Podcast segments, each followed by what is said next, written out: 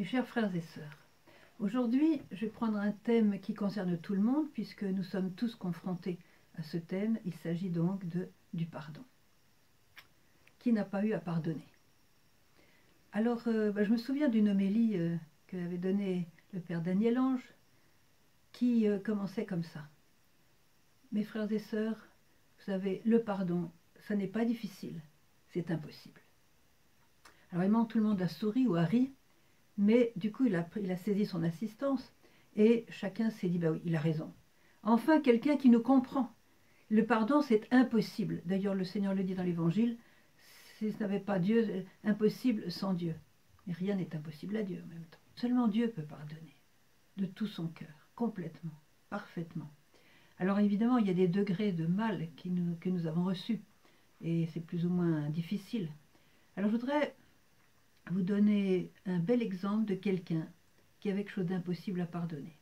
Il s'agit de mes amis qui s'appelle Lucia, elle est en Italie, et cette femme avait deux a deux fils, et l'un de ses fils, euh, Ricardo, avait euh, été marié et avait épousé une femme qui s'est avérée à la longue pas la bonne, quoi. Elle était, elle était méchante, quoi, faut bien le dire, elle était méchante et puis euh, égoïste, enfin bref. Et donc, ils ont demandé le divorce. Mais le petit, le petit François, qui était né d'eux, a été très ballotté euh, en voyant les drames et les discussions et les, crises entre ses parents. Il a été vraiment, euh, disons, blessé par cette situation. Alors quand ils ont divorcé, malheureusement, euh, elle a demandé des, requêtes, a fait des requêtes impensables d'empêcher de, le père d'avoir le droit parental. Elle a forcer le petit à passer dans les mains de psychologues, etc., ce qui l'a encore plus amoché. Et euh, bref, ça a été très très difficile, et alors elle a conçu une haine pour cette personne vraiment viscérale.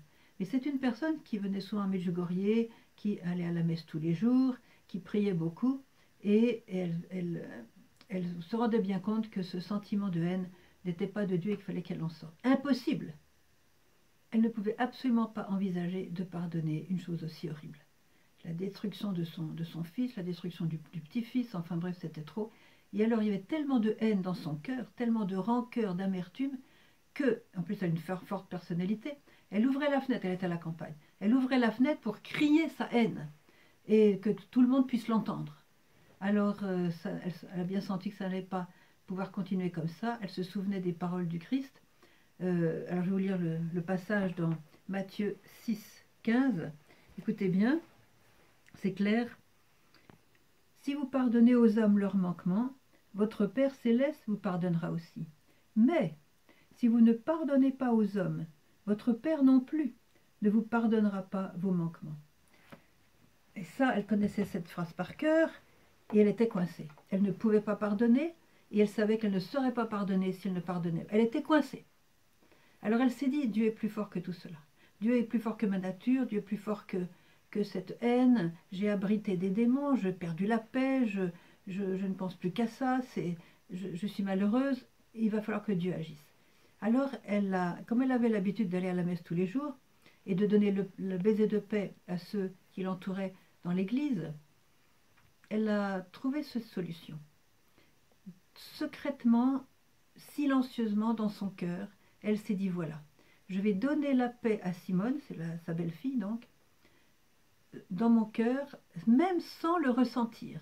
Je vais prononcer les paroles du pardon. Et puis je vais dire à Dieu, Seigneur, je ne peux absolument pas pardonner, mais toi, je te demande de mettre ton pardon dans mon cœur. Toi, Seigneur, tu sais pardonner. Toi, tu aimes pardonner. Toi, tu peux pardonner. Alors je t'en prie, mets ton pardon divin dans mon cœur qui est ravagé par la haine, par le désir de vengeance, par l'amertume, etc.